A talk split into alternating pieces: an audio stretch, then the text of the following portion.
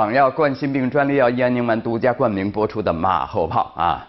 环保部呃，这个现在呢，二十八个督查组正按部就班的进行督查，很严厉啊。但是最近呢，有一篇文章，呃，怎么写的呢？大面积停产失业，民怨沸腾，呃，国社发文质疑环保风暴啊，一刀切。啊，这个博文呢在网络间盛传，很多人都心有戚戚焉啊。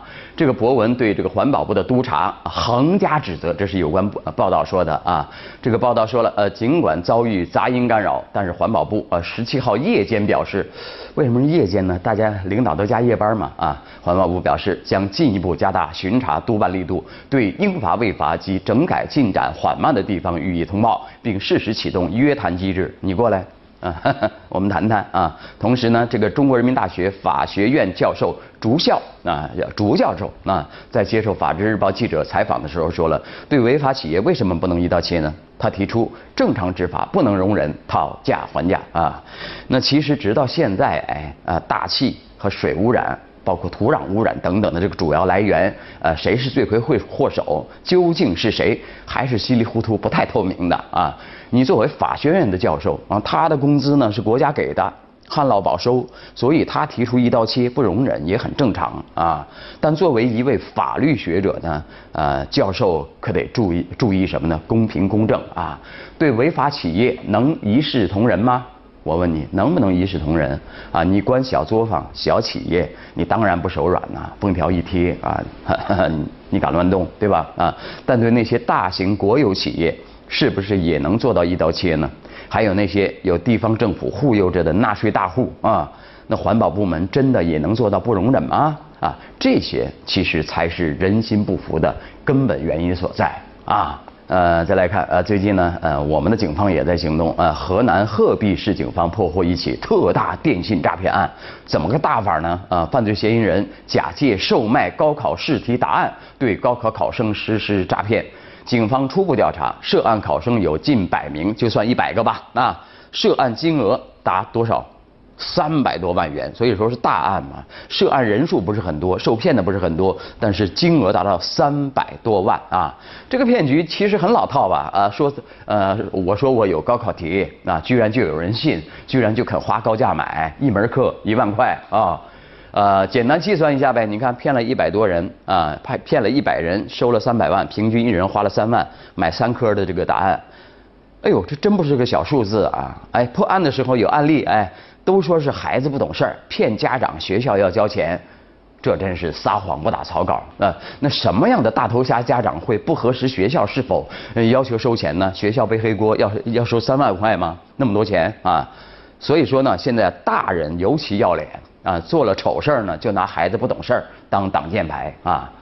啊，当然你要问啊，为什么愿意花那么多的钱买高考题？那根本的原因还是什么呢？分数是学生的命根儿，高考还是决定了一生的命运呐！啊，你看宣传上不也经常抬出一个什么呃，现在过得很好的人，脑满肠肥的人吗？啊，比方说我前两天看到一条新闻，一个医生啊现身说法，说自己是从山村里出来的啊，说自己如果没有高考就没有今天嘛。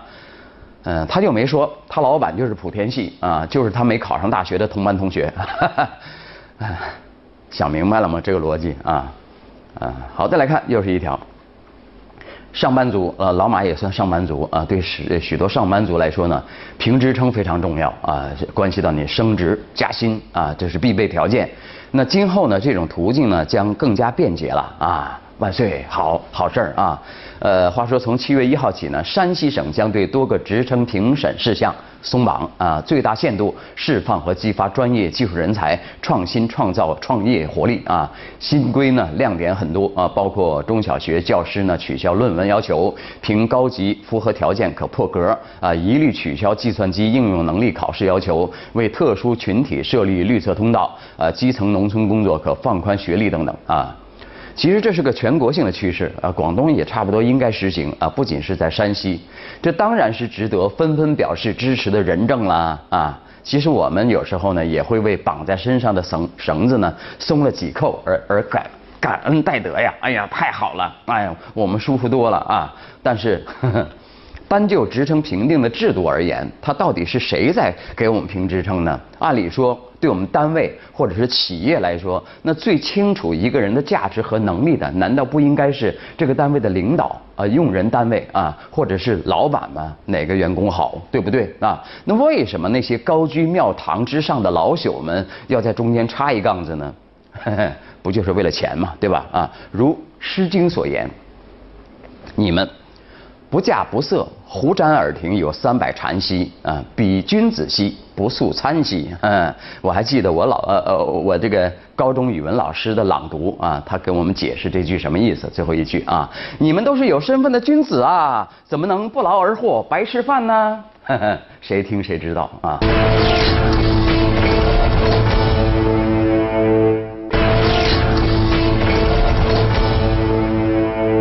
现在有一个普遍认识，就是上级都是好的啊，到了下面，作作乱的都是下面的人啊。比方说，你看那个呃环保啊，在巡视，上级派来的，对不对？还有这个卫计委。医政医管局啊，这个也是派派派派人到下面去查啊。呃，医政医管局的巡视员李路平，他介绍上海、湖南等地医生收受回扣的后续处理情况。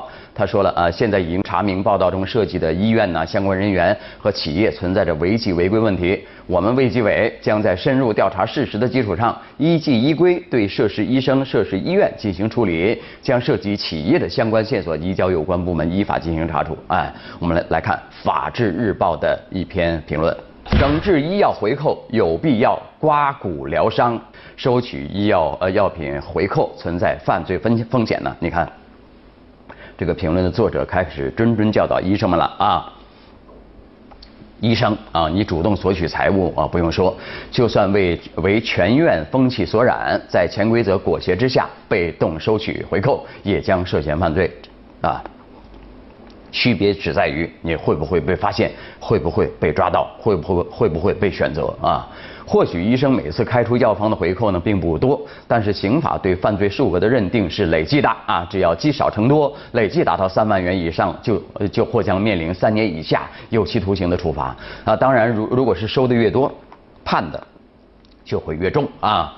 可见，这次卫计委已经查明涉事医院相关人员和企业存在着相关问题，这就不仅仅只是违纪违规问题啊，有必要对于涉事人员按照具体情况分别处理。对于构成犯罪的，需要将犯罪线索移交给司法机关处理啊；对还不构成犯罪的，要是呃情节轻重，给予警告、记过。降低或撤销专业技术职务等处罚，使其承担其他责任。呃，在整治医药回扣问题上，我们不能因为惜财而瞻前顾后、裹足不前。只有刮骨疗伤，加大相关违法行为的查处力度，对行业已查处的吃回扣行为严惩不贷，才能对医疗行业起到震慑作用，还行业以清呃清明啊！如果只是选择性执法，罚酒三杯，这不仅仅有违法律初衷，更将使无良医生、无良医院更加有恃无恐。恣意妄为啊！同时也有必要通过医疗制度改革，它来个同时也有必要啊！我们应该说更有必要。通过医疗制度改革，建立防腐机制。一方面通过完善药物选择机制，压缩医疗腐败生存的空间；另外一方面呢，通过改挂号费为医疗服务费等方式啊，哎，这个广东好像执行了啊，切实提升医生合法收入，让医生们能够更加有尊荣感的呃工作生活，为白衣天使们营造出不敢腐、不能腐、不愿腐的良好氛围啊。这个这个语气怪怪的啊，啊，你看。这个实际上这个文章呢，我们说了，马后炮选择文章呢，并不代表我们支持他的观点啊。你从不从根儿上做文章，拿基层医生开刀是没有用的啊。因为啊，除了不敢、不愿啊、不能之外呢，还有一种普遍存在的可能性，他没说，那就是在以盈利为目的的制度设计之下，在对患者进行近乎谋财害命的疯狂收费的前提下，许多局中人实际上是什么呀？是。不能不服，哎，我问你怎么办啊？动不动就说是极少数啊，其实有时候很多现象是普遍现象了，好吗？啊，好了，再来看，国家旅游局通报说了啊，那个三角踢断中呃石钟乳的那个人呢？啊，还有这个擅自攀爬巨蟒峰等行为啊，四名不文明游客被列入黑名单，拉黑年限三年六个月啊。不过大部分人觉得拉黑的人觉得被拉黑对自己的生活基本没有影响，好像我很愿意去逛逛你的景区似的，我几年才出去一次好吗？啊，来看新华网的评论，理性看待黑名单制度啊，好多单位都开始痴痴迷于黑名单制度了啊。呃，黑名单制度作为推进社会信用体系建设的重要举措之一呢，运行前提是惩戒设计。而从案例来看呢，最为严重的惩戒呢，只是点名批评。那么这种黑名单制度充其量是登记制度啊，必然会被有意无意的轻视啊。评论说，我们的黑名单制度为什么疲软无力呢？对失信人的惩戒，说到底呢是法律后果，但制度的设计者却多为各地行政机关、各行业协会等，导致有的惩戒有法律依据，有的法律依据不足啊。旅游主管部门规定的六种不文明情形呢，既有的。既有的现在的治安处罚和刑事处罚呢，已经涵括了。如果再追加失信惩戒，可能就是涉及法无授权与法无据了啊！你的程序正义正义还要讲啊！因此呢，对于黑名单的制定主体来说呢，设立惩戒标准和尺度的前提是一定要特别注意到遵法守法、有理有据啊！黑名单制度啊，需要明确它的约束对象。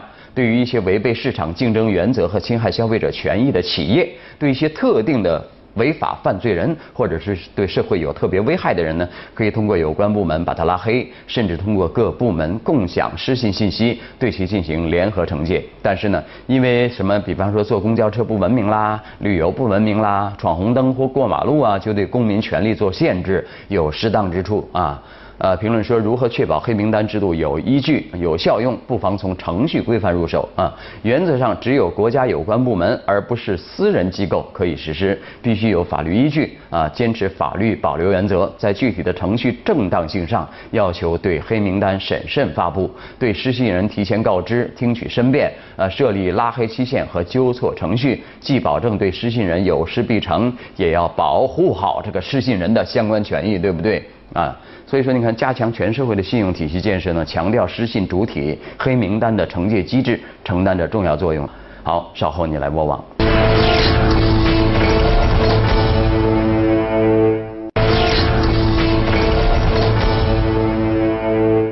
来我往啊。呃，话说我们围观什么呢？前几天呃，网上看到的啊，在海口啊海海边观景台上，三个男青年在喝啤酒吃花生以后就走了，留下一地的垃圾垃圾虫啊，不良行为被媒体记者拍下来以后呢，引起了海口市委书记的特别关注，他要求找到三人，并通过媒体向公众道歉啊。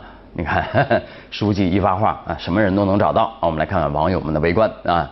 有位说，上汽车排队过马路，火灾、地震出现的问题多了去了，这体现了当前这个教育的只注重分数的问题啊。这是呃一些网友的看法。这个这个学校教育呢，只注重分数，不不注重这个公德美德的教育啊。还有位说了，素质问题啊，不能说书记管得不好，只是这种事儿呢，应该有呃呃有专门执法部门负责，要对环境卫生大力整治了啊，以点带面也很不错啊。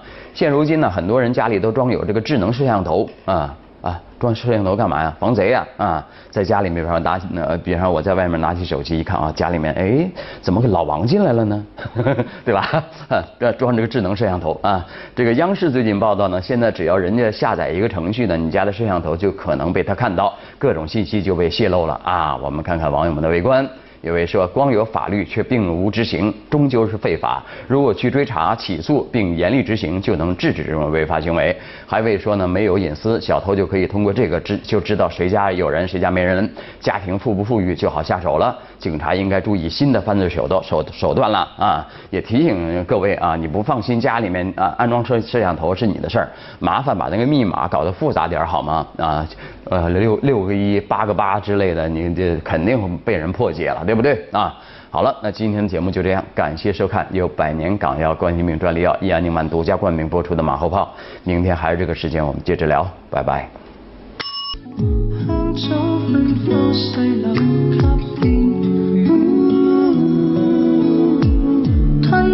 话别再也难留住，